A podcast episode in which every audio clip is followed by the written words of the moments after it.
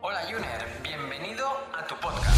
Si eres una persona que está de acuerdo en que la salud es importante, está interesada en aplicar cambios para mejorar y además apuesta porque este sea el momento, estás en el lugar adecuado.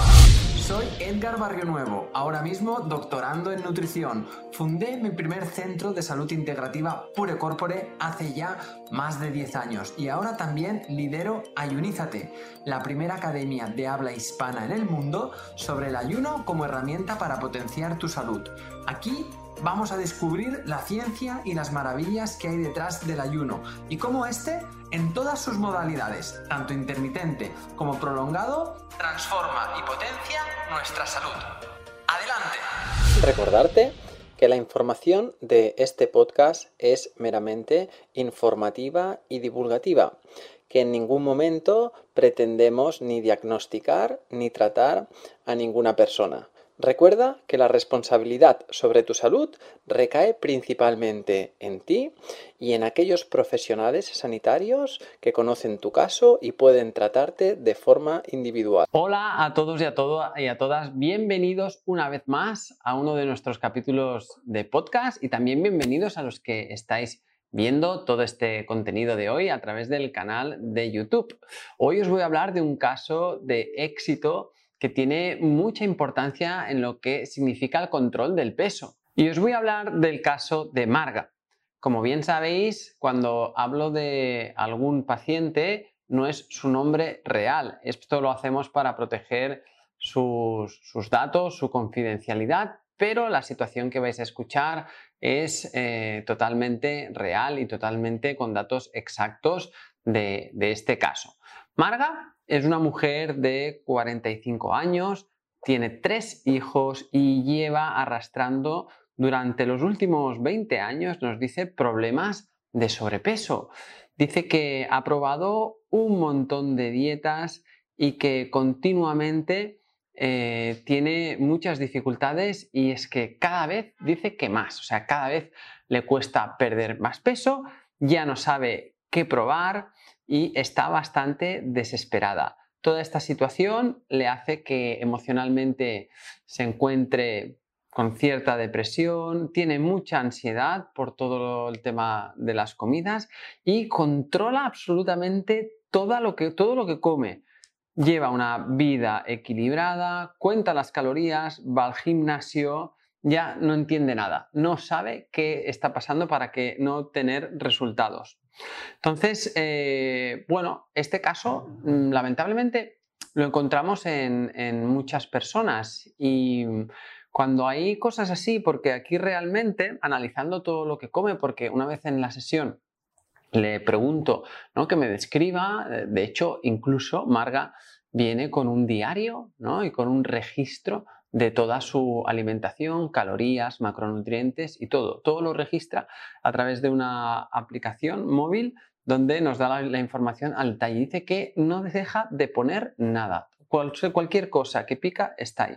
Yo al, analizar los, los, alimentos que toma, le digo, es que no hay mucha cosa que mejorar. Sabes, llevas toda la vida luchando contra tu peso, llevas toda la vida luchando contra las dietas y eh, has aprendido qué alimentos son los más saludables, cuáles son los menos saludables y que poco a mejorar hay en este, en este aspecto.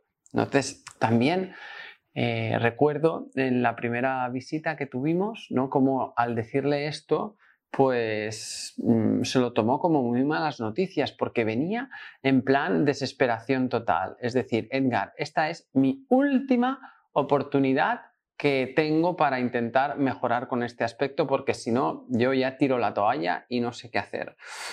Entonces, algo estaba fallando. Centrarnos únicamente en la corrección y selección de alimentos no estaba siendo eh, la, solución al problema. En el caso de Marga, las pruebas complementarias con las que viene a la consulta, justo se acababa de hacer una analítica, y además, por haber tenido pues esta, estos antecedentes metabólicos, pues su médico le había pedido un análisis bastante profundo a nivel hormonal, donde todo prácticamente salía bien. Y salía bien también desde un punto de vista funcional.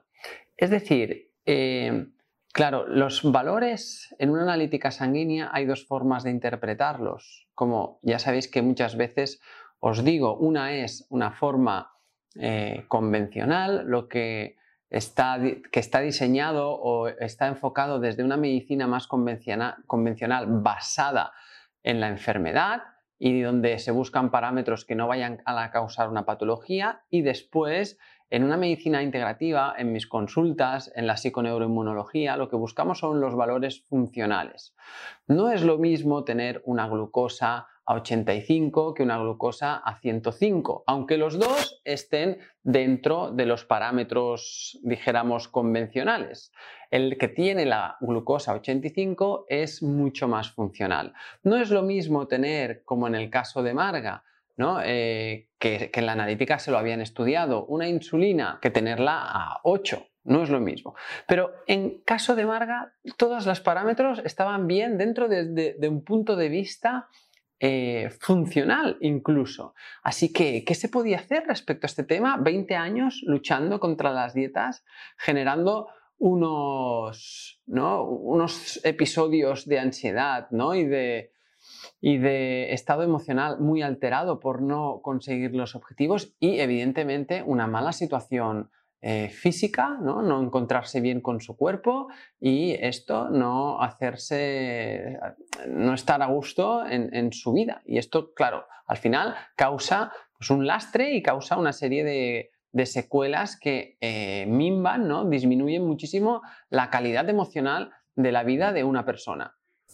Una vez en este punto, pasé a enfocarme, ¿no? a profundizar en cómo ella estaba repartiendo estas ingestas de estos tipos de alimentos durante todo el día. Claro, yo en la plataforma en la que ella había hecho un análisis, a mí me sale, yo lo que veía es decir, oye, mira, pues está consumiendo al día, de hecho lo tengo por aquí, mil, casi 1400 calorías, 1300 y pico, está eh, tomando un 40% de hidratos de carbono, un 30% eh, de grasas y un 30% de, de proteínas a nivel global, donde veo el tipo de alimentos y bien. Pero claro, cuando entramos a ver ya la frecuencia alimentaria y las ingestas, cómo están repartidas, veo que eh, se levanta pronto por la mañana y hace ya un primer desayuno. Desayuna a las seis y media, siete de la mañana,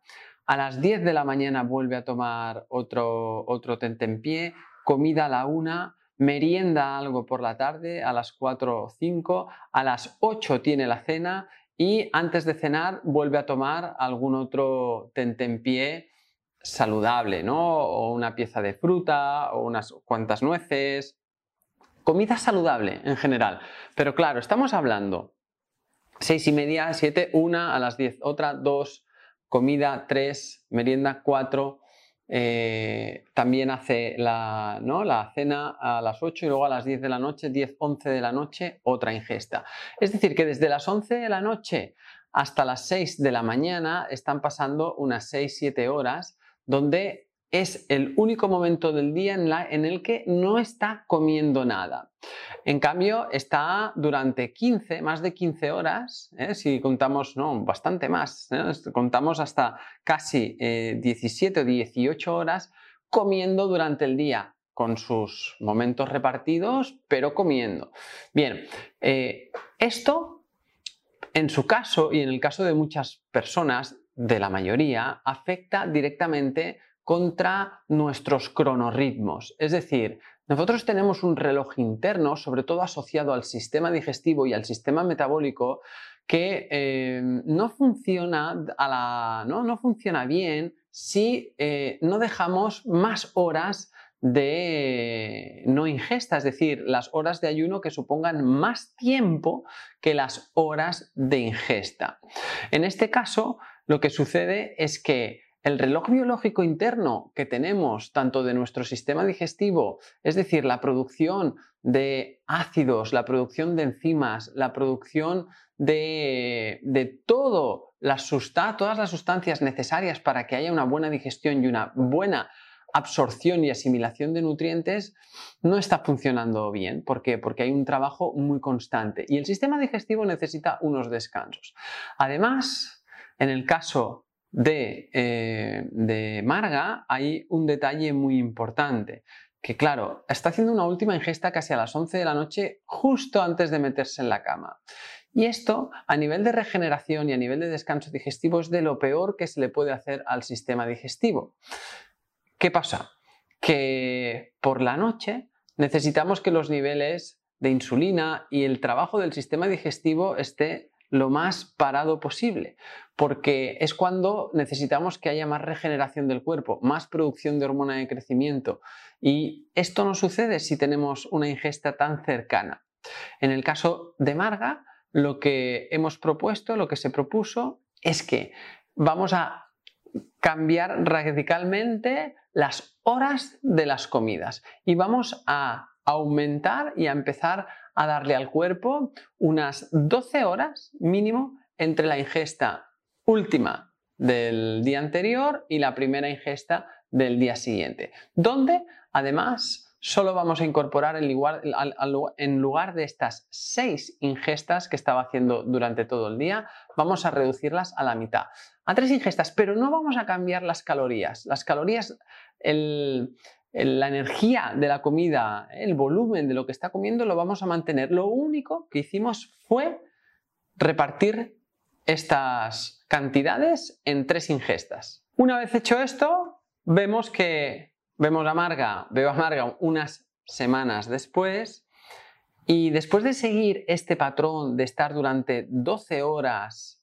mínimo sin ingesta, dice que incluso alguna hora más, 13, 14, algunos días, Marga ya nota una reducción notable de la ansiedad en general y también de algunos ataques que había tenido de pánico. También se dio cuenta que empezaba a descansar mejor, es decir, que por la mañana se levantaba con más energía y con la sensación de haber tenido un descanso más reparador y más profundo.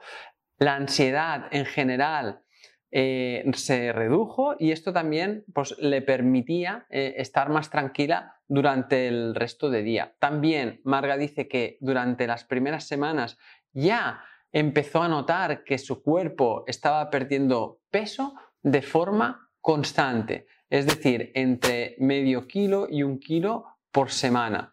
El calmar al sistema nervioso y el reducir el estrés que estaba produciéndole esa situación, incluso un estrés que no era y un sistema nervioso estresado que no era calmado con un buen descanso reparador debido a la frecuencia tan alta de ingestas y a la ansiedad que le producía el estar continuamente conectada con la comida, esto también produce que los niveles de insulina durante el día estén siempre más elevados. Cuando los niveles de insulina están elevados, es importante que sepamos que estamos en una situación de almacenamiento. Si tú estás con mucho estrés, tu cuerpo está consumiendo demasiado azúcar, está siempre también deseando o enviándote señales para que consumas más azúcar y además los niveles de insulina están altos. Estás en un modo donde el cuerpo no puede utilizar las reservas de grasa y es y aunque estés con dietas hipocalóricas, tu cuerpo se estanca, tu cuerpo genera inflamación, tus células son resistentes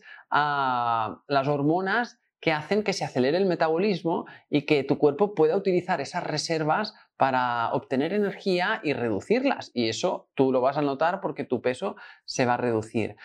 Descansar mejor y darle al sistema digestivo un tiempo para regenerarse, lo que ha hecho es la comunicación o el eje que conocemos de cerebro-intestino ha hecho que se genere una mejor comunicación, que todos los neurotransmisores asociados al, control del hambre y la saciedad, como es la grelina, como es la colecistoquinina y otras sustancias, estén más estables. Todas estas hormonas, toda esta situación, sabemos a día de hoy que tienen un patrón eh, de orden circadiano, es decir, que están regulados por un reloj interno y que tienen un momento del día óptimo para sus funciones y esa no es la noche. Cuando Marga empezó a dejar tres horas entre la última comida del día e irse a dormir, consiguió descansar de forma más profunda y consiguió regenerarse mejor.